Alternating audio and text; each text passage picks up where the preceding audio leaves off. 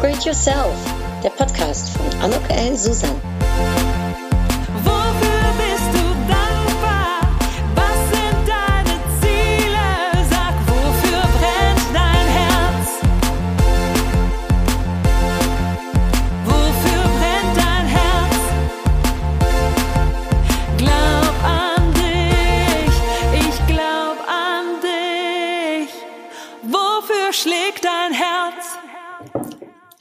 herzlich willkommen, ein herzliches Willkommen zu dieser Podcast-Episode von Upgrade Yourself, Glaub an dich. Heute bin ich im Gespräch und man darf gar nicht glauben, im Live-Gespräch sogar mit Viola Rissel. Hallo, liebe Viola. Ja, hallo liebe Anuk, ich freue mich sehr, dass ich hier sein kann. Ich freue mich auch vor allem, weil wir live miteinander, beieinander sitzen. Also Das habe ich jetzt mehr als anderthalb Jahre nicht gehabt. Schön, dass du zu mir gekommen bist. Dankeschön dafür, freue ich mich. Darf ich dich ganz kurz den anderen vorstellen? Aber sehr gerne doch. Ja. Sehr gerne. Trockene Themen spritzig rüberbringen, Impro-Theater für deine Präsentation nutzen. Viola Restle weiß, wie das geht. Und zwar wie. Sie hat gerade hierzu ein Buch geschrieben, und zwar Spielend präsentieren. Sie ist Interimsmanagerin und Trainerin für Finanzen, Controlling und Präsentationen. Ja, also ein analytischer Kopf mit einem kreativen Herz sitzt mir hier gegenüber. Was für eine besondere, was für eine tolle Kombination, liebe Viola. Und ich bin mir sicher, darüber sprechen wir gleich ganz bestimmt auch. Auch musst du mir berichten, wie man zur Europameisterin der freien Rede wird. Cool. Und einfach und effektiv. Das sind Violas beiden Schlagwörter. Wie sie das in ihrem Leben umsetzt, das werde ich sie jetzt gleich fragen. Ihr werdet es, wie gesagt, nicht glauben. Wir sind hier live, also darum, wir haben ein richtig schönes Gespräch miteinander. Liebe Viola, nochmal herzlich willkommen zu unserem Gespräch und wie schön, dass du hier bist. Ja, danke schön. Ich freue mich auch. Und über Improvisieren gesprochen, wie immer in meinem Podcast. Ich bereite mich in dem Sinne äh, nur auf die schöne Introduction vor und danach improvisiere ich mit den ersten Fragen und so tun wir das jetzt auch. Was ist Impro? Äh, was ist Improvisieren überhaupt? Wie ist die Liebe dazu bei dir entstanden, Viola? Also die liebe Impro-Theater heißt tatsächlich, dass die Spieler auf die Bühne kommen und die Geschichten, die Szenen, die dort entstehen, die kommen tatsächlich erst aus dem Moment. Da ist vorher noch kein Skript und nichts dahinter. Ich muss gestehen, bei mir war das eher, die ersten Überlegungen waren pragmatischer Art. Ich bin schon lange ein Fan und wollte schon lange mal anfangen, mich irgendeiner Theatergruppe anzuschließen. Also schon im Theater auf der Bühne stehen.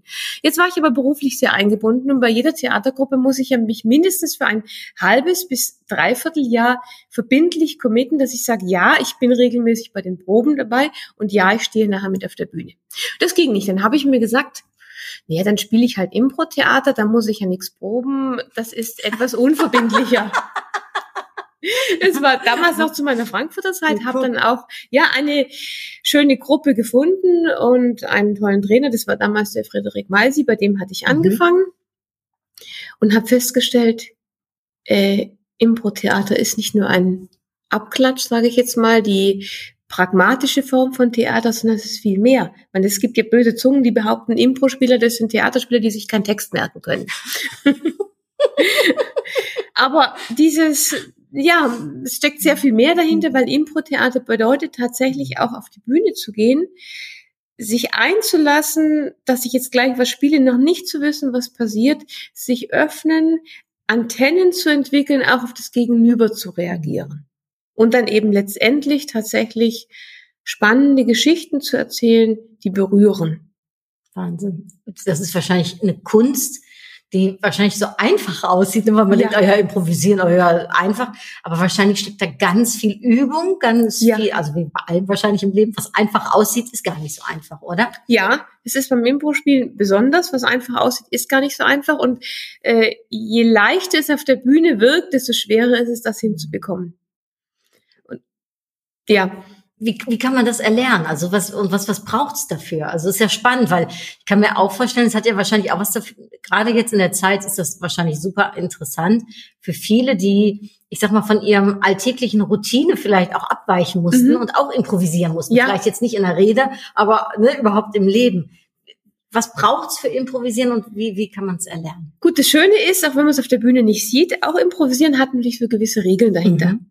Jetzt, dass ich sage, ich, ich erlerne eine gewisse Struktur der Geschichten. Ich achte darauf, dass ich tatsächlich die Angebote meines anderen annehme. Eine wichtige Regel im Impro ist auch den anderen gut aussehen lassen.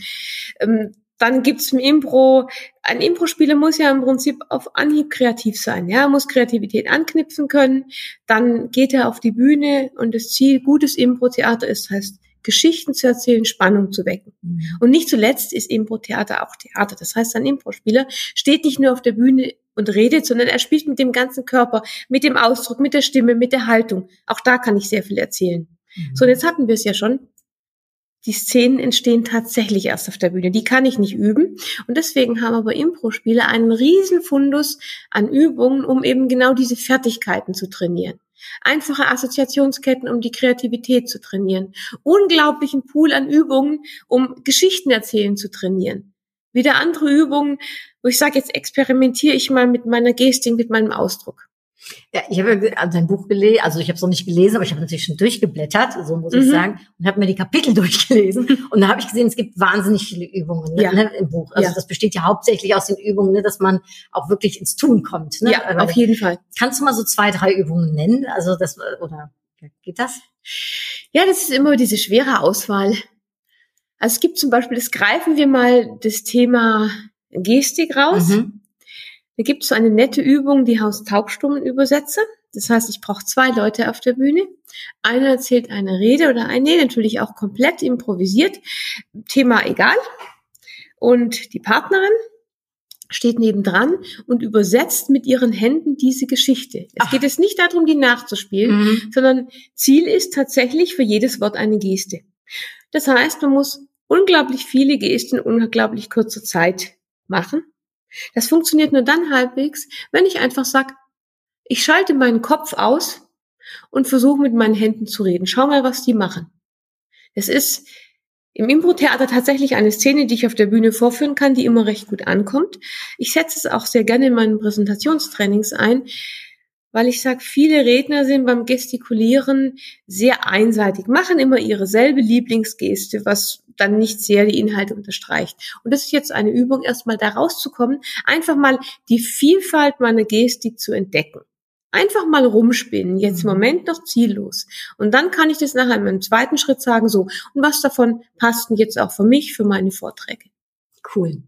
Aber das kann ich mir sehr gut vorstellen. Es gibt ja diese äh, irgendwie so eine neue Sendung oder so. Da musst du dann, der eine hört ein Lied auf Kopfhörern und muss das dann irgendwie mit den Händen darstellen mhm. und der andere muss dann raten, welches Lied das ist. Puh, Das stelle ich mir auch sehr herausfordernd ja, vor. aber sehr herausfordernd, genau, vor allem, ich dann noch raten muss. Also, es gibt niemanden, der dann praktisch die Bildsprache wieder in Text zurückübersetzen muss. Aber es wäre mal vielleicht eine Idee für eine Ja. neue Übung. Ja, Wer weiß, ja. Siehst du, zack, noch eine neue Übung dazu. Aber das ist ja in der Tat so, ich, ich sage jetzt mal, Gestiken zu verwenden in Präsentationen, ne, äh, überhaupt den Körper einzusetzen, wird ja auch oft noch unter, äh, ja, unterschätzt, oder? Ja, ja, es wird unterschätzt. Und zwar wird oft unterschätzt, sag mal so, es gibt erstmal zwei Bereiche. Wenn ich, fangen wir ein bisschen weiter vorne an, wenn ich ein Buch lese, äh, sage ich mal, ist es Stadium Null. Das heißt, in dem Buch werden Inhalte vermittelt. Wenn ich jetzt das Buch, die geschriebenen Inhalte auf die Bühne bringe, dann sind die Inhalte die Skala Null. Und jetzt kann mein Auftritt in beide Richtungen ausschlagen, ins Minus. Das heißt, ich lenke mit meinem Auftritt von meinen Inhalten ab. Hm. Und ins, das gilt es unbedingt zu vermeiden. Ich sage immer, das ist der Pflichtteil. Und dann gibt es das Plus, das ist die Kür, dass ich sage, ich unterstreiche mit meinen Mhm. Auftritten meine Inhalte. Und was viele tatsächlich unterschätzen, ist dieses Thema Ablenkung. Bin nervös auf der Bühne. Es passiert jedem, passiert mir auch noch. Und dann muss meine Nervosität, diese überschüssige Energie irgendwo hin. Und dann gibt's Leute, die ständig hin und her laufen, was sehr nervend sein kann. Und dann gibt's viele, die mit ihren Händen immer irgendwas machen. Mit den Haaren rumspielen, gucken, ob der Reißverschluss noch zu ist, schauen, ob der Hosenknopf noch zu ist, den untersten Jackenknopf auf und ab zu machen. Und das zieht die Aufmerksamkeit an sich, das heißt, sie lenkt sie von den Inhalten ab. Hm. Das heißt, wenn ich es einfach erstmal nur schaffe, ruhig vorne zu stehen, ohne Gesten zu machen, meine Hände entspannt hängen zu lassen, dann habe ich das Minus schon vermieden, was jetzt meine Gestik betrifft. Mhm. Und wenn ich es dann noch schaffe, einfach zu unterstreichen, wenn ich jetzt sage, Leute, das wollen wir erreichen und ich balle von mir aus die Faust oder ich sag und dort wollen wir hin und ich strecke die Arme nach oben aus, dann unterstreiche ich das und dann komme ich in den Plusbereich und da wird's richtig gut. Was ich manchmal äh, mache, gerade bei, ich sage jetzt mal, wirklich wichtigen Veranstaltungen und wichtigen Vorträgen oder Vorträgen, wo ich vielleicht auch schon mal ein bisschen nervöser bin. Mhm. Ich überlege mir vorher wirklich ganz genau, bei welchem Satz ich dann welche, Ja. äh, ich sage jetzt mal, äh, äh, ja, äh, Handbewegung ja. oder welche Gestik oder Ja. so ich machen möchte. Ey, warst du bei mir schon im Training? Nee, aber das möchte ich gerne noch. Du hast mir eben schon ein bisschen im Ja. Vorgespräch davon erzählt. Das hörte sich sehr gut an. Ja, das ist tatsächlich auch was, was ich meinen Coaches dann empfehle, Mhm. dass ich sage, für die wichtigen Momente in dem Vortrag, überlegt euch tatsächlich, welche Geste das unterstützt. Da könnt ihr euch ruhig mal vor den Spiegel stellen, könnt ihr auch alle möglichen Gesten mal ausprobieren. Es muss eine sein, die euch entspricht, die euch also aus dem Herzen kommt, also nicht irgendjemand abgeguckt und gesagt, die habe ich da mal gesehen, die finde ich toll, äh, und dann zum Punkt passen. Das nicht für die ganze, nicht die ganze Rede durchchoreografieren, Mhm. das wirkt dann auch künstlich, Mhm. aber bei den wichtigen Punkten Mhm. tatsächlich. Ja, äh, ist ja schön, dass du es Ja. dass du es bestätigst. Aber ähm, das hört sich ja nochmal für mich auch in der Tat nach Vorbereitung an. Und wir kamen ja gerade dazu, dass ich dich gefragt habe, ne, wie bist du dazu gekommen? Du hast gesagt, auch ja, mache ich Theater, da äh, Impro-Theater muss ich mir nicht so, da muss ich, habe ich nicht so viel Zeit. War das dann auch letztendlich so? Oder ähm, nochmal zurück zu dem Moment, da bist du zum Theater gekommen, Impro-Theater, hast du es zeitlich vereinbaren können? Oder war einfach die Liebe dann zu groß irgendwann?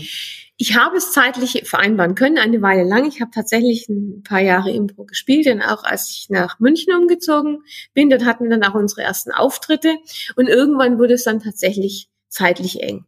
Ja, es war schon früher immer so als Kind. Ich habe immer, meine Mutter sagte immer, man kann nicht alles machen und ich sagte, ja, man kann es zumindest versuchen. Ich habe es auch eine Weile versucht und hatte dann tatsächlich auch nach diesen ersten Jahren eine Impro-Pause. Ähm, was aber geblieben ist, dass ich die Übungen kennen und schätzen gelernt habe für meine Seminare und habe die auch dort mit steigender Intensität eingesetzt, was eben einfach dieses spielerische Lernen ist. Und jetzt eben in der Vorbereitung für mein Buch, über das ich auch eher die Idee ein bisschen durch Zufall gekommen bin, wurde das Impro, habe ich das Impro-Spielen dann selber auch wieder intensiviert. Ich habe auch jetzt eine eigene Gruppe. Das heißt, am Anfang mussten die einfach als Versuchskaninchen herhalten. Wir haben alle Übungen in dem Buch, die jetzt noch nicht so intensiv Seminar erprobt waren, also alle neuen, ausprobiert und nur die reingenommen, die jetzt wirklich Anklang gefunden haben, noch weiterbringen.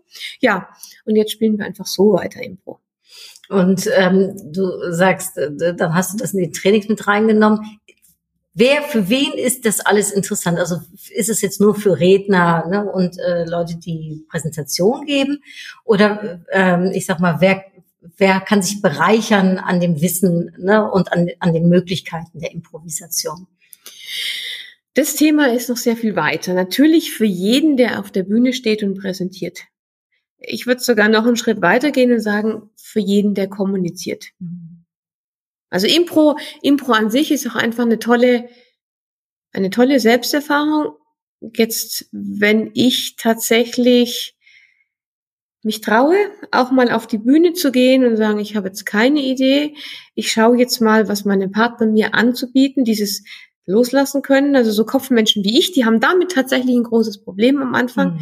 Äh, Man lernt beim Impro auch sehr viel über sich selbst.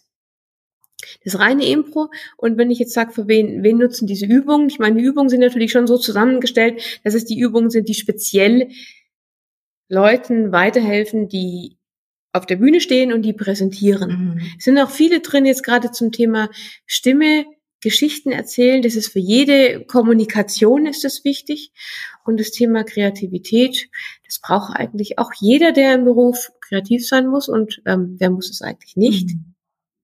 Ja, ja, ich, also ich sage auch immer, zumindest in meinen Präsentationskursen, dass das auch für Leute ist, die, ich sag mal, Updates geben oder Ja, einen Workshop äh, leiten Ja. oder die einen Pitch machen müssen. Ja. Ne? Ähm, das sieht man heutzutage auch, ne, digital wie auch vor Ort, oder? Mhm. Also ich könnte mir vorstellen, wenn du Kommunikation sagst, dass das in der Tat ja ein so breites äh, eigentlich Spielfeld ist Es ist ein letztendlich. sehr breites Spielfeld, ja. Weil du es gerade erwähnst, auch online.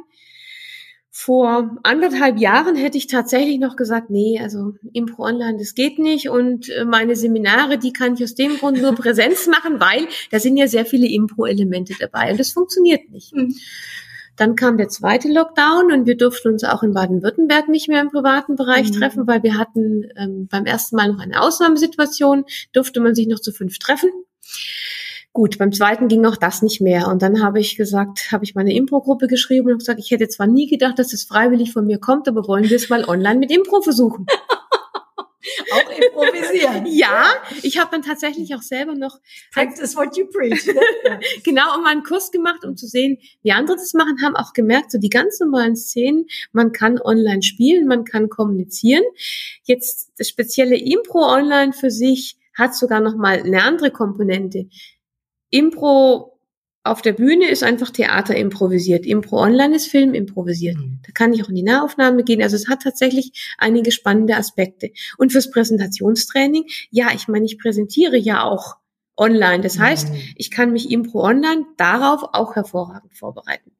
Wahnsinn, ja, das, äh, ich sag mal, diese, was wir alle erfahren haben mit der äh, mit Ja. Corona, hat uns wahrscheinlich alle nochmal ganz neue Wege aufgezeigt, was alles möglich ist, Oh ja. vor allem im Digitalen. ne? Ja. Ja, und vor allem, dass auch eine digitale Konferenz tatsächlich Mhm. Spaß machen kann. Mhm. Für mich, ich habe auch vorher gesagt, nee, Zoom-Meetings verbinde ich jetzt mit, mit Beruf und mit Mhm. Arbeit. Ich meine, gut, Präsentationstrainings ist jetzt auch ähm, meine Arbeit, aber Impro spielen, äh, das ist einfach so, ich kann mich am Bildschirm so mit anderen treffen, ich kann Spaß haben, ich kann präsentieren, ich kann dort genauso gut üben wie offline. Gibt es da eine Möglichkeit, also wenn du das jetzt so sagst, denke ich jetzt gerade dran, auch für alle, die, ne, die uns zuhören und wahrscheinlich öfters mal so ein Zoom-Meeting mit mehreren Menschen organisieren, gibt es dann so eine Übung, die man vielleicht machen kann zum Anfang von so einem äh, Meeting oder zum Ende hin? Etwas, was du öfters empfiehlst oder passt das nicht so jetzt ins äh, Ich bin gerade überlegen, ich meine, die, ich kann die allermeisten Übungen genauso gut online machen. Die Mhm. einzigen, was nicht so ganz so gut funktioniert, ist die zu Blickkontakt, weil da schaue ich halt meine Kamera an, aber nicht speziell an einzelnen Teilnehmer. Grundsätzlich nur allgemein, äh, jetzt wo du sagst, ja, es gibt ja auch einige in dem Buch jetzt einige Übungen, die ich gut alleine machen kann. Das ist natürlich eine spannende Variante, dass ich sage, ich probiere diese Übungen einfach mal vor der Kamera aus Mhm. und fange dann an zu reden. Und was dann auch für jedes Zoom-Meeting gilt, für jedes, wo ich eine Präsentation halte, wo ich kommuniziere. Also wenn ich jetzt tatsächlich eine Präsentation halte, ist es noch wichtiger. Viele haben, wenn sie per Online zugeschaltet sind, einen zu kleinen Bildausschnitt. Mhm. Weil man sieht in der Regel, ja, bis zum Hals, das Gesicht, damit das Gesicht schön gut drauf ist. Aber das heißt, man sieht sehr wenig von der Gestik. Mhm. Ich hatte tatsächlich mal einen Vortrag gehört. Das war ein unglaublich lebendiger Vortrag, war inhaltlich ausgearbeitet. Die Frau war auch sehr engagiert und sehr gut auf der Bühne. Aber durch den zu kleinen Ausschnitt habe ich quasi komplett ihre Gestik verpasst. Mhm. Und deswegen sage ich immer, der Tipp ist, man sollte, die Zuschauer sollten mich so ganz grob ab Bauchnabel sehen. Mhm. Und dann werden auch meine Gesten sichtbar. Optimal ist es natürlich, wenn ich mich von meinem Rechner stelle, wenn ich die Möglichkeit habe, Mhm. den Schreibtisch etwas höher mache oder mir noch einen Untersatz drauf und mich dann davor stelle. Dann kann ich richtig frei reden. Ja. Da habe ich übrigens von der die Nicole Krieger hat Mhm. jetzt bei der Konferenz so einen tollen Workshop gehalten und von ihr kam der Satz, wer sendet, der steht. Ah, schön. Das Zitat habe ich mir gleich mal aufgeschrieben. Schönes Zitat, ja. Ja. Und, äh, sie ist ja, ne, ich sag mal auch als Frontfrau ne, der äh, Ja. Moderatorenverbandes ne, äh, macht sie ja auch nichts anderes im Moment, ne, als vor der Kamera in der Tat zu stehen. Ne, Mhm. präsentieren. Toll. Ähm, ich würde nochmal zurückkommen wollen auf das Zoom-Meeting, ne, von Ja. Ich habe jetzt gerade sowas in meinem Kopf, das muss jetzt nochmal ganz kurz raus, Entschuldigung. Mhm. Aber diese Assoziationsketten kann man doch auch als Aufwärmübung machen, wenn man in so einem Raum ist miteinander, oder? Ja, hervorragend. Weil das stelle ich mir eigentlich doch ganz nett vor, als so Auflockerung, bevor man in so Ja. ein, ich sag mal, inhaltliches Meeting reingeht. Ja, das geht sehr gut. Die Assoziationsketten kann man sehr gut machen. Woran man nur dran denken sollte, also dass ja jeder sein Bildschirm die Mhm. Leute irgendwie anders ähm, verteilt so, sieht. ja. Ja. aber das ist tatsächlich eine gute Übung, die mache ich auch ganz im Aufwärmen. Das heißt, beim Zoom-Meeting mh, eins, zwei, drei durchnummerieren und dann sagen, wir machen es in der Reihenfolge. Äh, Assoziationskette, das ist jetzt gerade ein Spiel, wo ich schnell assoziieren Mhm. muss, einfach was mir auf das Wort meines Vordermanns einfällt. Äh, nachdem du ja gerade Zoom-Meeting erwähnt hast, bei größeren Gruppen bietet sich tatsächlich an, dann die Leute alle in Breakout-Räume zu Ja. verschieben und das dann so in drei oder vierer Gruppen zu machen. Cool. Einfach mal drei bis vier Minuten. Drei bis vier Minuten lang sogar. Ja, ja, das ist äh, durchaus, das kann Mhm. ruhig mal, das kann ruhig eine Weile fließen. Mhm. Ja. Und du sagst, Und- es ist eben Spaß, ne? Und wir hatten uns im Vorgespräch auch ganz kurz darüber unterhalten, weil ich sagte, hm, ich weiß gar nicht, ob ich so gut bin im Improvisieren, weil ich gar nicht so der witzige Typ bin. Äh, ne? Und da Mhm. sagtest du, aber ja, das hat nicht so viel mit Klamauk zu tun. Ja. Das habe ich in der Tat Ja. so ein Ja. bisschen damit. Kannst du da vielleicht auch noch mal Mhm. was zu sagen? Ja, es gibt ja viele, die Impro-Theater mit Stand-up-Comedy verwechseln und die dann Mhm. auch tatsächlich ihren Erfolg rein daran messen, wie viel Lacher sie bekommen. Hm. Die beste Impro-Vorführung, der ich beigewohnt habe, da war's totenstill im Publikum. Da konnten eine Stecknadel fallen hören. Das war eine Langform, das heißt, die haben tatsächlich eine Geschichte über eine halbe, dreiviertel Stunde improvisiert von zwei Schwestern, wo die eine immer so das Aschenbrödel war und sich dann nachher zu einer selbstbewussten jungen Frau entwickelt hat. Das war so spannend. Das hat das ganze Publikum so mitgenommen. Und das ist für mich Impro. Impro heißt Geschichten erzählen und Impro heißt die Zuhörer mitnehmen, berühren. Und dafür, ich sag mal, ist es so, dass man da das erlernen kann oder hilft auch ein gewisses Talent? Ein gewisses Talent hilft, aber wie man an mir sieht, ähm, also ein gewisses Talent, das heißt tatsächlich Bauchmenschen, die impulsiv sind, die Mhm. lernen das leichter. Aber wie man an mir sind, ich bin der absolute Kopfmensch, können das auch andere erlernen. Ja, man kann es erlernen. Es ist ein Entwicklungsprozess. Auch, auch Impro hat gewisse Regeln und Strukturen dahinter. Zum Beispiel, wenn ich eine Geschichte erzähle, dass ich sage, geht rein, macht erstmal das Setting klar, wer sind die handelnden Personen, wo spielen wir. Das muss ich ja auf einer Improbühne Mhm. noch viel deutlicher machen, weil ich habe halt nicht meine Requisiten. Da äh, ist keine Häuserfront im Hintergrund und ich habe keine Kostüme an. Das heißt, das muss ich alles durch mein Spiel deutlich machen. Dann kommt das Problem, bringt Drama rein. Das kann auch ein Beziehungskonflikt sein. Macht es so richtig groß und dann, wenn die Protagonisten so richtig im Mist in der Scheiße stecken, sorry für den Ausdruck, dann können sie es so langsam lösen. Hm. Und das ist diese Struktur, das ist übrigens auch sehr nett, die hilft, ist so ein bisschen das Gerüst für eine funktionierende Impro-Szene. Mhm. Das ist aber auch das Gerüst für eine funktionierende Geschichte, Mhm. die ich jetzt auch in meinen Präsentationen auch im Business-Kontext erzählen kann. Ist das so ein bisschen die Heldenreise, äh, über die auch oft gesprochen wird? Die Heldenreise ist ein Format. Das ist interessant, Mhm. dass du das erwähnst, ja. Äh, Es gibt beim Impro sehr viele verschiedene Formaten. Mhm. Es gibt diese Kurzformen, dass ich sage, ich spiele einfach eine kurze Szene in zwei bis drei Minuten. Auch manchmal mit den verrücktesten Vorgaben, mit welchem Satz ich anfange, aufhöre oder eine Geschichte in verschiedensten Genres zu spielen. Das sind so diese ähm, kürzeren Szenen, die für Anfänger wesentlich leichter auf sich Mhm. zu erarbeiten sind, da mal reinzukommen. Und dann gibt es verschiedene Langformen. Eine davon ist die Heldenreise. Die kommt jetzt nicht zwingend aus dem Impro-Theater, sondern ich habe den Namen des Autors leider vergessen. Der hat mal wirklich viele Sagen und Mythen untersucht und hat gesagt, es gibt so eine gewisse Struktur und es gibt verschiedene Protagonisten wie Mhm. den Held, den Mentor, mh, dann gibt's noch den Gegenspieler, da weiß ich jetzt gerade nicht mehr, wie er heißt. Und dann äh, gibt's dann noch die Mutter. Also merkt, die meisten Protagonisten sind männlich, ja. Die, die weiblich sind, naja, die haben so zweifelhafte Rollen, nicht sehr positiv. Also man kann auch Heldinnenreisen spielen übrigens. Sehr gut, sehr gut. Und das heißt dann praktisch, diese Charaktere, die sind dann quasi bekannt und die Mhm. stehen und auch so dieser grobe Ablauf, dass der Held in seiner Welt lebt, von einem Herold, das ist übrigens auch eine Rolle, aus der Welt raus zu seiner Aufgabe gerufen wird, verschiedene Torwächter hat, die ihn quasi daran hindern sollen, irgendwo einzutreten, verschiedene Hindernisse meistern muss und dann nachher auch geistig gereift an diese Aufgabe löst und in seine Welt zurückkommt, nein, sogar beide Welten miteinander verbindet. Das ist so ganz grob die Struktur der Heldenreise. Und wenn alle Teilnehmer diese Struktur kennen, das ist auch wieder so, dann lässt sich leichter eine Geschichte Mhm. entwickeln, weil wenn einer dann reinkommt und sagt, halt, du kommst hier nicht rein, dann weiß ich sofort, okay, das ist ein Torwächter und da muss ich mich jetzt aber anstrengen, dass ich an ihm vorbeikomme. Spannend. Äh, Du triggerst da gerade was in mir, wenn du sagst, wenn die untereinander abgestimmt sind. Ich mag ja immer gerne den afrikanischen Spruch, na, alleine bist du schneller, gemeinsam kommst du weiter. Ja. Improvisieren äh, funktioniert in der Gruppe, wenn man aufeinander abgestimmt ist, wie du das sagst. Also Ja. ähm, am besten, also das heißt, muss da auch eine bestimmte Homogenität dann in der Gruppe sein? Oder ist es gerade gut, wenn die Gruppe ganz unterschiedlich ist? Kann man sowas in Firmen auch vielleicht, ne, äh, ich sag jetzt mal, anwenden? Kann man auf jeden Fall auch in Firmen anwenden. Also da gibt's ja auch jetzt Coaching mit Impro, gibt's auch schon einige Mhm. Ansätze. Mein Spezialfall ist eher die Präsentation.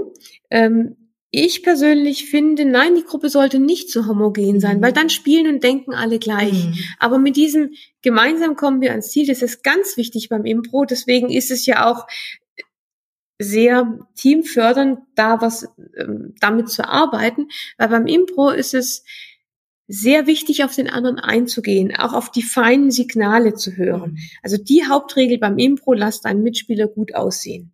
Und das merkt man übrigens way gerade oft bei diesen, ja, es gibt viele starke Impro-Spieler, die dann in die Szene reinspringen und sie retten, indem sie quasi fast ein Solo spielen. Und es gibt die, für mich die richtig guten Impro-Spieler. Da durfte ich mal zwei, drei Trainings mitmachen. Das war online. Die Gruppe ist leider in Ingolstadt, deswegen kann ich da live nicht dabei sein, aber die Online-Trainings war sehr spannend. Und die hatten da einen, auch ein sehr guter Impro-Spieler, der hat es eben dieses geschafft, die anderen gut aussehen zu lassen. Der hat dann einfach mal nur so einen Satz eingeschmissen. So, und jetzt hören wir mal, was die Hasen im Stadtpark dazu sagen. Das war alles. Und wir hatten die Idee für die nächste Szene, das waren nämlich die Hasen im Stadtpark. Ja, das heißt also praktisch, gute Impro-Spieler inspirieren die Mhm. anderen und nehmen aber auch Angebote an. Mhm. Es gibt beim Impro immer dieses nicht blocken. Ja, ein Mhm. Block ist, wenn ich ein Angebot abschmetter. Mhm. Wenn ein Spieler auf die Szene kommt und sagt, hallo Mama, und dann sagt die andere Spielerin, ich bin nicht deine Mutter, Block. Mhm. Ja, wenn er dann sagt, doch, du bist meine Mutter, zweiter Block. Und das ist, was Anfängern oft Mhm. passiert. Und da dann von mir aus auch den zweiten Block kann ich vermeiden, wenn ich ja sage, oh, äh, ja, Entschuldigung, aber Sie sehen meiner Mutter verdammt ähnlich. So. Mhm. Und dann kann sich da auch noch was draus entwickeln. Also das hat also spannend, spannend, spannend, weil das ja ganz viel von Kommunikation fragt und gar nicht so sehr immer nur vom Reden, sondern eben auch vom Ja. Zuhören. Ja, ja. Und das übt wahrscheinlich das Zuhören. Wir, ich meine, wir leben ja in einer Welt, wo meines Erachtens sich jeder sehr gerne reden hört, ne? Mhm. immer mehr natürlich Ja. heutzutage, weil jeder hat ja auch die Möglichkeit, ne? zu kommunizieren Ja. und zu reden. Aber das Zuhören ist ja dann auch eine. Ja. Das Zuhören ist eine sehr wichtige Eigenschaft. Und da nennst du einen guten Stichpunkt. Denn auch um ein guter Redner zu sein, muss ich zuhören zu können. Das hört sich jetzt im ersten Moment albern an, weil ich ja auf der Bühne die bin, die redet. Und auf jeder Präsentation, selbst in einer sehr interaktiven, solange es ein Vortrag ist, ist mein Redeanteil mindestens 90 bis 95 Prozent. Aber mit diesem Zuhören und die Antennen aufhaben, das ist genau das, dass ich sage, ich bekomme als guter Redner trotzdem mit, ob das, was ich sende, auch ankommt. Damit sind wir jetzt wieder bei den Mhm. vier Kommunikationskanälen. Ich kann zwar was in die Welt raussenden, aber ich habe nicht im Griff, was ankommt. Und wenn ich ein guter Redner bin, dann kriege ich zum einen mit, wenn meinem Publikum Fragen in den Augen stehen und ich frage dann vielleicht mal nach, ist das alles klar oder ich setze von mir aus noch eine Erläuterung an. Ich merke, ob sie wach dabei sind oder schon kurz zum Einschlafen bin. Mhm. Und vor allem aber einfach mit diesem auf mein Publikum eingehen, jetzt nicht nur direkt im Dialog zuhören, sondern mir vorher schon Gedanken machen, wer sitzt da vor mir, mit wem rede ich, welche Sprache muss ich sprechen, um auf ihn eingehen zu können. Wahnsinn. Also äh, super, super Tipps, äh, Viola. Dankeschön. Ich würde gerne noch mal ganz kurz auf eine andere Sache eingehen wollen, die ich am Anfang erwähnt habe und die ich so faszinierend finde, währenddessen wir jetzt beide im Gespräch miteinander sind. Ne? Weil du sagst, du bist ein verkopfter Mensch. Ne? Ja. Du bist ja. Ja. auch ein Zahlenmensch. Ja. Habe ich ja eben auch schon mal so ein bisschen äh, gesagt, so analytische äh, Person. Controller, Mhm. so, das sind ja so wenn da Zahlen. Ja, ja. Gerade, ne, ich sag jetzt mal, sind, dann sind ja manche schon mal verloren, ne, wenn sie keine Zahlen sehen. Wie hast du das geschafft und was war der Trigger in deinem Leben, wenn ich das so fragen darf, dass du von diesem analytischen so, sage ich jetzt mal, noch eine andere Welt umarmt hast? War das, war diese Dualität in dir oder war das ein Wandel oder ja? Ja, ich bin schon immer der sowohl als auch Mensch. Von klein auf. Ich habe Mathe gemocht. Ich habe auch, ich war eine absolute Leseratte. Ich hätte es irgendwie nie jetzt lesen als mein Hobby angegeben, einfach aus dem Grund, weil ich gebe ja Essen und Trinken und Schlafen auch nicht als mein Hobby an. Das gehört halt einfach dazu. Bestandteil meines Lebens. Und ja, das ist so, so diesen einen Triggerpunkt zu sagen, ist eigentlich nicht so. Ich meine, ich bin ja auch zum Controlling dazu eher so dazu gekommen wie die Jungfrau zum Kind, weil eigentlich habe ich Geoökologie studiert, weil ich unbedingt, weil ich naturwissenschaftlich interessiert bin und was im Umweltschutz machen wollte. Und bin dann nach meinem Studium, hatte ich dann auch erst so einem Büro für ökologische Studien gearbeitet, bin dann zu einer Firma gekommen, wo ich dann auch EU-Akquise machen sollte. Die haben halt Naturwissenschaftler gesucht und dort wurde mir dann, wurde ich gefragt, ob ich das Controlling der Auslandsabteilung machen will. Und nachdem ich ja schon immer an Zahlen interessiert war, habe ich gesagt, ja, warum nicht? Ich fand auch Neues immer spannend und habe gesagt, aber ich bin jetzt nicht bereit, einfach nur irgendwelche Zahlen in Excel-Sheets zu tippen, sondern ich möchte mich dann schon richtig auch einarbeiten und weiterbilden. Das war dann okay, habe dann auch einige Kurse an der Uni belegt, so Kostenrechnung für Anfänger, Buchhaltung, waren für mich erstmal alles böhmische Dörfer, fand ich furchtbar spannend. Also meine, für mich war es natürlich auch so, ich habe die ganzen Erstsemester bedauert, für die Kostenrechnung super trocken sein muss, aber ich habe die, wie, wie, wie Deckungsbeitrag, variable, fixe Kosten. Ich habe es beim Einarbeiten, ich habe die Begriffe an den Kopf geschmissen kriegt, ohne irgendwas davon zu verstehen. Und das fand ich so furchtbar spannend, diese Vorlesung, weil ich dachte, ah, das steckt dahinter. Habe dann auch für mich die Welt der Wirtschaft und Finanzen entdeckt, habe gesagt, ja, cool, Controlling, das ist es, das will ich machen. Habe mich sehr viel dann auch autodidaktisch weitergebildet. Mm, und ich bin gerade überlegen, und das Präsentationsthema, ja, da hatte ich mal in der Unternehmensberatung gearbeitet und habe dann eben auch einen zwei Tage Rhetorikkurs gemacht. Nachher die Trainerin auch, ja, Viola, willst du in die Richtung weitergehen? Das ist doch toll. Ich, ja, es macht schon super Spaß. Aber ich hatte irgendwie jetzt nicht so viele Gelegenheiten zu präsentieren. Und das war übrigens auch mein erster Kontakt zu Toastmasters. Vielleicht, du kennst es wahrscheinlich, mhm. ich sag trotzdem mal zwei ja, Worte. Gerne. Toastmasters ist ein internationales Netzwerk, kommt aus den USA, wie so viele, aber mit der Idee, ähm, reden lernen ist wichtig. Das heißt, man trifft sich an Abenden mit einem starren Format, aber spannenden Inhalten, um in verschiedenen Rollen vor Publikum reden zu lernen. Davon hatte ich da zum ersten Mal gehört. Jahre später, als ich ein Netzwerk gesucht habe, dachte ich mir, naja, verbindest du mal das Angenehme mit dem Nützlichen. Da war doch irgendwas mit Toastmaster, weil Reden auf der Bühne stehen macht ja schon immer Spaß. Hast zwar keine Gelegenheit, das war so eins von diesen schlummernden Interessen. Und dann bin ich mal zu Toastmasters gegangen. Ich war den ersten Abend dort. Ich bin reingekommen als Gast, ich bin rausgegangen als Mitglied. Das, das mag man als Verband immer am Ja, ne? genau. Sehr effizient. Ja, und dann war es tatsächlich so für mich war, Klar, ich habe mich gefreut, wenn ich in der Firma mal eine Präsentation halten durfte, habe ich gemacht, aber mein Thema war ja Finanzen, Controlling, verschiedene mhm. Themen, angefangen von Gesellschaften ausgliedern über Unternehmensbewertung schreiben, Risikobewertung, Verrechnungspreis, Doku erstellen, also sehr vielfältig. Spannende Themen, aber recht wenig auf der Bühne. Und deswegen war für mich auch lange, präsentieren war einfach ein Hobby. Mhm. Und so, der Schuh kam dann, als ich mich dann vor oh, inzwischen schon fast zehn Jahren, Ende des Jahres sind zehn Jahre selbstständig gemacht habe, wo ich gesagt habe, gut, jetzt habe ich auch die Freiheiten. Jetzt möchte ich da schon ein zweites Standbein draus entwickeln. Weil bis jetzt habe ich immer gesagt, nee, nur Präsentationstrainer war auch mal eine Überlegung. Mhm. Aber da habe ich mir gesagt, nein, ich mag das andere ja auch. Ich mag meinen Job, ich mag Interimsmanagement, ich mag Controlling. Und dieses ganze Wissen würde ich hier wegschmeißen, wenn ich nur Präsentationstrainer mache.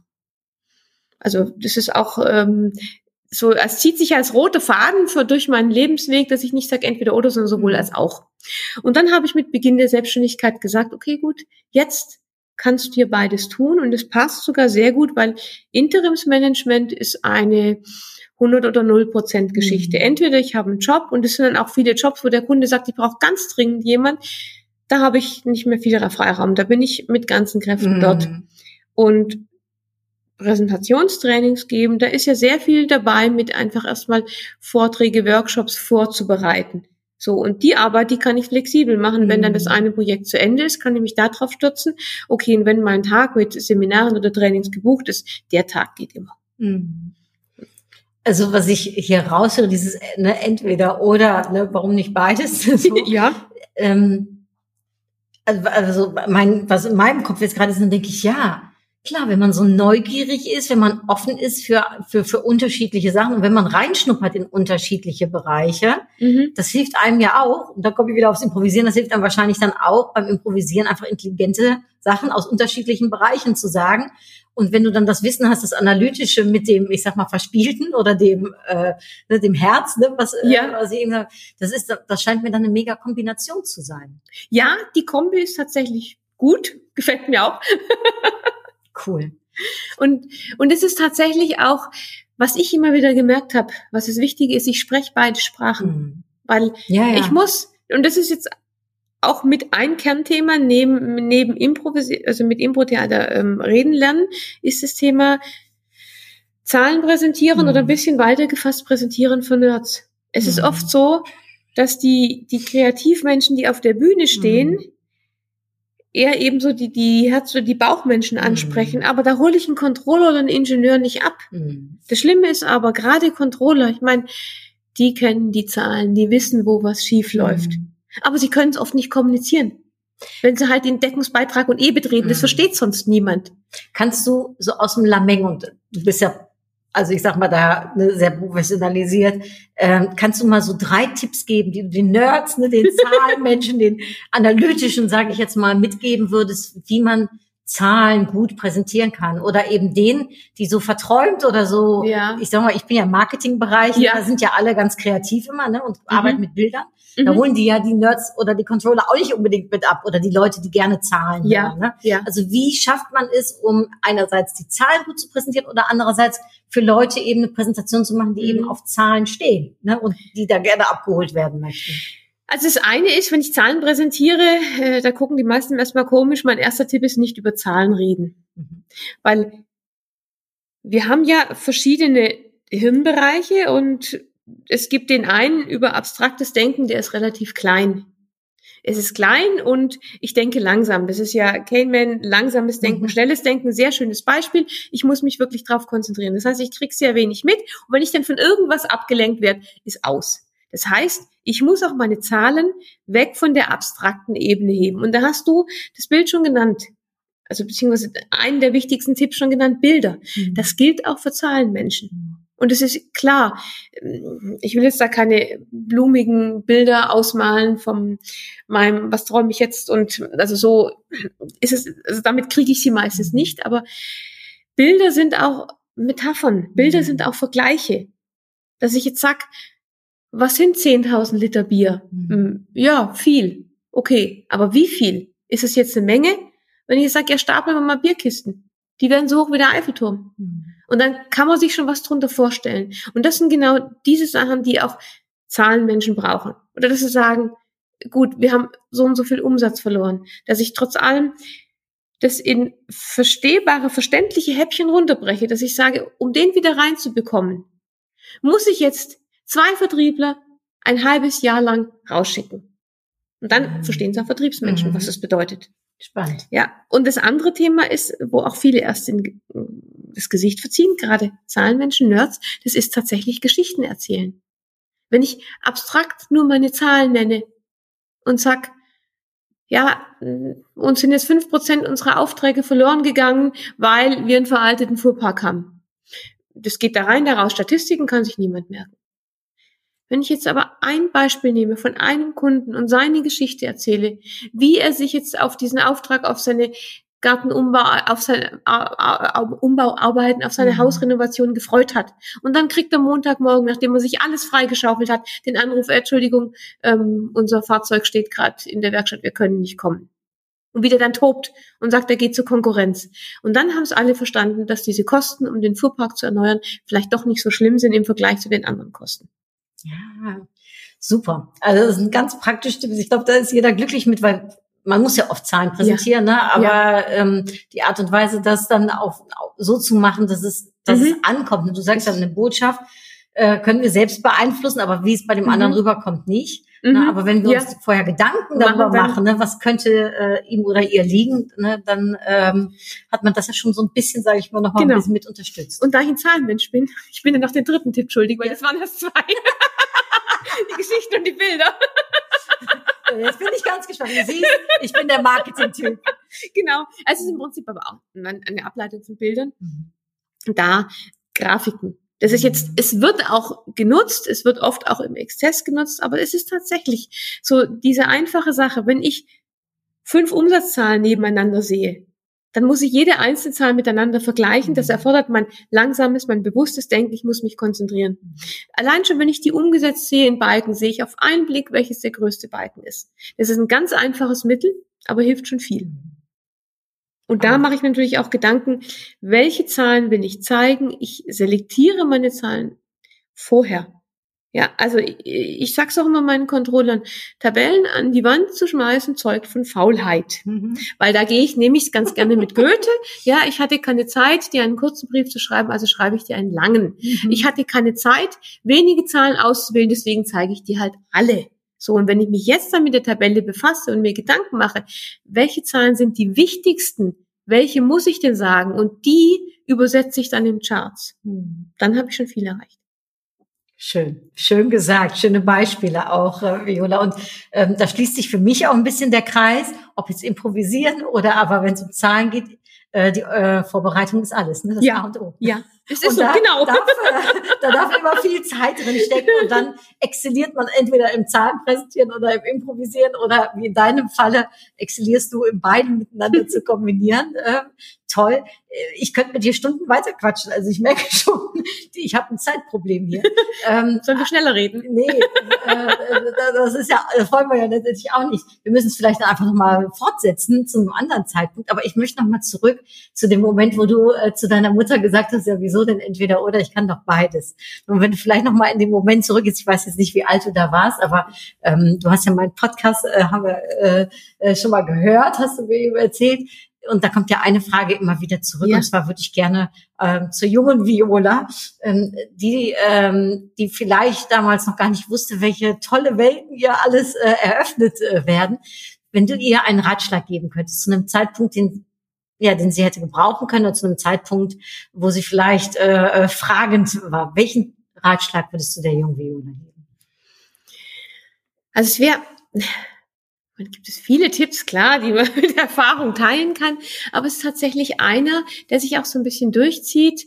Äh, gerade am Anfang meiner Berufskarriere, trau dich, die anderen kochen auch nur mit Wasser. Hm. Ich habe dann mit der Zeit schon viel ausprobiert.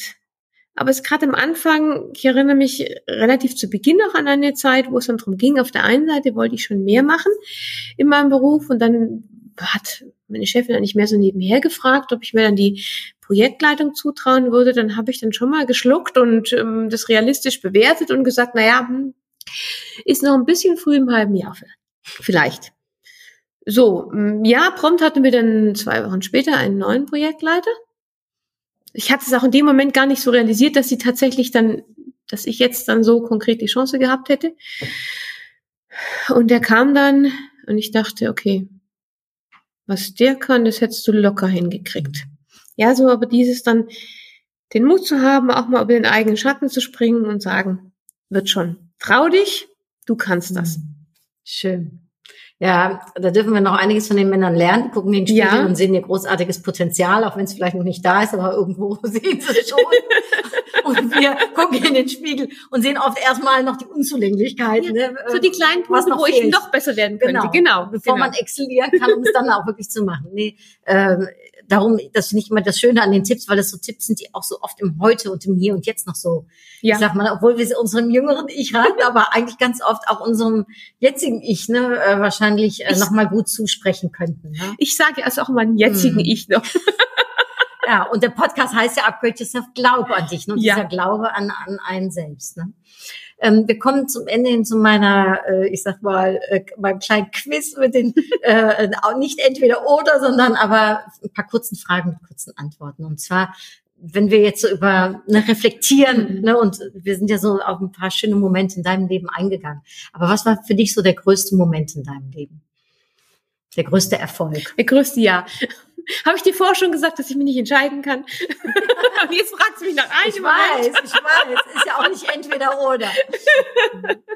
Also ein sehr beeindruckender Mensch, der sicher auch meiner Redner- und Trainerkarriere nochmal einen Kick gegeben hat, war, als ich das erste Mal vor einem Publikum von 300 Leuten stand und dann dort Rede gehalten habe.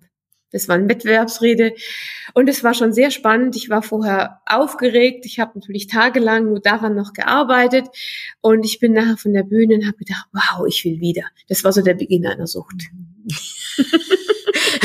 Ja, äh, das kenne ich, äh, das kenne ich. sehr. Bist du da auch äh, Europameisterin geworden? War das der Auftritt, wo du direkt dann äh, auch deinen Erfolg hattest, oder? Das war, das war an dem Tag. So, Der Auftritt selber, Wow. das genau, das war der englische. Beim Wow. Deutschen bin ich dann Europameister geworden. Wow. Europameisterin. Congratulations. Dankeschön. Und worauf möchtest du nicht mehr verzichten? Auf meine Selbstständigkeit. Krieg ich ganz oft zu hören. Ja, das ist tatsächlich was. Ja. Natürlich richte ich mich auch nach Kundenbedingungen. Mhm. Und wenn der Kunde was braucht, dann gehe ich da nicht in Urlaub. Aber grundsätzlich kann ich selber entscheiden, äh, sagen, was ich machen will und was ich nicht machen will. Ja, das ist ein tolles Gefühl, wenn man es mal erlebt hat. Das möchte man nicht mehr missen. Und natürlich gibt es auch da Momente, gerade im Interim-Management habe ich keinen Kundenstamm, sondern entweder ich bin ganz beim Kunden und ich habe keinen Kunden und suche nach einem neuen Mhm. Projekt. Es gibt auch gerade in der Anfangszeit mal Momente der Existenzangst, wo ich denke, von was lebe ich morgen? Aber die gehen auch wieder vorbei. Und ja, ich möchte es nicht mehr missen. Und du machst es dann ja, wenn ich dich richtig gehört habe, zehn Jahre bis Ja. zum Ende des Jahres schon Ja. sehr erfolgreich. Ja, super. Hast du ein Vorbild, jemand, der dich da vielleicht auch getriggert hat oder Impulse dir gesetzt hat oder? Ich kann es nicht sagen, nicht, dass ich ein Vorbild habe. Es gibt so viele starke Frauen, Mhm. die ich bewundere, die für ihre Zeit auch einfach mutig waren und, und ihren Weg gelebt haben. Jetzt zum Beispiel Ida Pfeiffer ist es nicht so bekannt. Äh, Humboldt kennt jeder. Äh, sie hat auch sehr viele Weltreisen gemacht, hat, ja, ich glaube, Ende 1798 muss sie geboren worden sein und ist dann mit Anfang 40 als die Söhne waren erwachsen, der Mann unter der Erde. Ähm, sie als Witwe hatte nicht allzu viel Geld, also sie war sogar Mhm. als Kind sehr begütert, aber der Mann hat alles aufgebraucht. Na gut, mit ihren restlichen Ersparnissen hat sie erstmal nur gesagt, sie möchte eine Freundin in Konstantinopel besuchen. Das war zur damaligen Zeit ja schon äh, ging Verrückt. eigentlich nicht verrückt und ist dann auch gleich noch weitergefahren über Jerusalem und Kairo. Das war die erste Reise. Ist dann nachher tatsächlich überredet worden, ihre Reisetagebücher zu veröffentlichen. Die gibt's übrigens auch heute noch. Sehr spannend zu lesen. Also ich bin noch nicht durch alle Reisen durch. Ja, und hat dann tatsächlich mit ihren Tagebüchern dann die nächsten Reisen gemacht hat Weltreisen gemacht, war als erste Europäerin, Frau überhaupt bei Kannibalen, bei Menschenfressern, ist wieder halt zurückgekommen. Also super spannend und ist dann bei dem allen auch noch bescheiden geblieben. Ja, so ich bin ja nur eine einfache Frau, die halt einfach neugierig ist. Das fand ich spannend. Wahnsinn. Oder es gibt auch eine SS Mais Komponistin, die auch als Frau ja eine Messe geschrieben hat, eine Oper geschrieben hat. Damals hieß es ja, Frauen können das nicht. Das ist so, ähm, da läuft dann das Hirn heiß, so ähnlich. Ah ja, nee, ist klar. Ja. Und interessanterweise finde ich, das können auch teilweise Buchfiguren sein. Mhm. Klar, es sind nur fiktive Figuren, aber eine Fräuleins Miller in Fräuleins Mhm. Millers Gespür für Schnee oder eine Susanne Tods Enkelin in den Scheibenweltromanen finde ich ganz tolle Frauen. Wo ich sage, ja, es stehen alle meistens so ein bisschen am Rand der Gesellschaft, gehen ihren eigenen Weg. Äh, Das finde ich sehr beeindruckend. Wow. Ja, also schon allein darüber könnte man ja einen eigenen Podcast mal Oh machen. ja, Ne? oh Die ja. Frauen aus der Geschichte. Ähm, zum Abschluss hast du ein, äh, hast du ein Lebensmotto oder einen Spruch, den du mit uns teilen möchtest? Das Offizielle, das Inoffizielle. Nein, Äh, Bitte das Inoffizielle. schade eigentlich. Das Nein, hört sich spannend an. Nein, auch da wieder, ich habe nicht das Lebensmotto, aber ich möchte trotzdem, wenn ich darf, zwei Mottos mit Sehr dir teilen. Ähm, das erste, wir fangen mal mit dem offiziellen an, wir machen spannend. Nein, aber jedem Anfang liegt ein Zauber in Mhm. dir von Hesse. Ich finde es so ein schöner Satz, Hm. weil es oft gerade Anfänge sind ja dann auch mit, mit Angst, mit Sorgen, mit Ungewissheit verbunden. Aber es ist trotzdem so ein gewisser Zauber drin. Ein Anfang kann übrigens auch sein, dass mir gekündigt wird, dass meine Firma Mhm. insolvent Mhm. geht. Und ich sage erstmal, wie geht's weiter? So. Mhm. Und wenn ich dann durch dieses tiefe Tal durch bin und nicht mehr nach hinten gucke, sondern nach vorne, dann merke ich, dass sich irgendwas Neues tut. Dass ich, ja, Da, da möchte ich gerne drauf einhaken. Das ist auch ein sehr schöner Spruch äh, von Sören. Jetzt, äh, ich kann den Nachnamen nie aussprechen. Ähm, äh, man lebt das Leben vorwärts, man versteht es Ja. rückwärts. Ne? ja, das stimmt, Und ja. äh, das ist damit mit den meisten Anfängen so. Manchmal weiß man nicht wofür, aber am Ende versteht man es. Äh, dann zweiter, äh, inoffizieller. Das Inoffizielle, es ist ein Zitat, mein Lieblingszitat von Oscar Wilde. Mhm. Übrigens ein Schriftsteller. Ich mag ihn nicht nur für seine mh, Stücke, die er geschrieben hat, sondern vor allem auch für seine Zitate. Versuchungen sollte man nachgeben. Wer weiß, ob sie wiederkommen. Ach, wie schön. Ja, weil das Ja. ist einfach, wir reden so viel über Motivation, Selbstoptimierung, Ehrgeiz, Durchhaltevermögen, sich Ziele setzen, Ziele erreichen, aber einfach mal den lieben Gott einen guten Mann sein lassen, Mhm. sich hinzusetzen und sagen, ja, aber da vorne das, das Eis lacht mich gerade an die Sonne scheint so schön. Ich setze mich jetzt hin und genieße das Zwitschern der Vögel. Ja. Das finde ich ist auch ein großer Teil der Lebensqualität. Ach, wie schön. Äh, dabei möchte ich es äh, unser Gespräch gerne lassen, aber natürlich gebe ich dir noch einen letzten Info, also eine Schachtel Mhm. mit Impulsen Ich äh, halte ich gerade vor dir. Du darfst jetzt reingreifen. Zum ersten Mal seit anderthalb Jahren, dass Anna sich selbst Ja, die Karte wunderbar. rausholt. Ich, oh, ich habe Authentizität. hm, was ist denn dein Impuls ganz improvis improvisierend äh, äh, dabei? Ganz spontan muss ich an einen Sketch denken, wo es ungefähr die Teilnehmer fünf Minuten lang nicht geschafft haben, Authentizität richtig auszusprechen. Ich habe danach geübt, mir ist es gleich beim ersten Mal gelungen. Nein, aber Authentizität gehört für mich tatsächlich zu den Worten, die leider viel zu abgelutscht sind, Mhm. aber im Kern sehr wichtig sind. Also gerade jetzt auch beim Präsentieren. Es ist dieses nicht irgendjemand nacheifern, nicht irgendwas nachmachen, sondern das entdecken, was in dir steckt. Und es muss auch, gerade beim Reden, es gibt Redner, die jetzt eben nicht lebendig auf der Bühne rumhampeln, jetzt nicht mit, mit starkem Körpereinsatz, mit, mit toller Stimme überzeugen, sondern die einfach dastehen, möglichst Mhm. ganz ruhig und Geschichten erzählen und mit ihren Worten zum Beispiel Bilder erwecken. Das ist ganz großartig. Und Authentizität heißt, deine Stärken entdecken und nicht nach den Stärken der anderen schielen. Schön. Das hast du total schön gesagt. Ich danke dir sehr für deine Zeit, für äh, unser Gespräch, dass du hier hingekommen bist und dass ich so ganz authentisch dich habe kennenlernen dürfen, weil wir kannten uns ja vorher auch. Nein, das stimmt, ja. Und äh, jetzt habe ich da ein ganz, ganz, ganz, ganz tolles Bild und äh, ich hoffe mit mir meine äh, Zuhörer und Zuhörerinnen auch. Ähm, wie gesagt, äh, lest euch gerne das Buch von ihr durch Spielen, Präsentieren. Da geht es natürlich über Impro-Theater und äh, Präsentationserfolg. Da ähm, gibt es noch viel mehr Geschichten. Mit dir hätte ich über noch mehr Geschichten sprechen können. Zeit hat es leider jetzt nicht ganz zugelassen. Ich hoffe auf ein weiteres. Ja, sehr gerne. Vielen Dank auf meiner Seite. Es hat sehr viel Spaß gemacht. Ich war auch sehr überrascht, was mich erwartet. Und habe gesagt, ich lasse mich jetzt einfach mal treiben, aber du machst es so gut. Du ja, lockst mit deinen Fragen so viel Spannendes hervor. Vielen Dank, liebe Anne. Sehr, sehr gerne. Und ja, bis äh, zum nächsten Podcast-Episode und dir bis auf ganz bald wieder. Und ähm, dann sage ich jetzt hartliche Grüße und bis bald. Dui. Tschüss. Tschüss.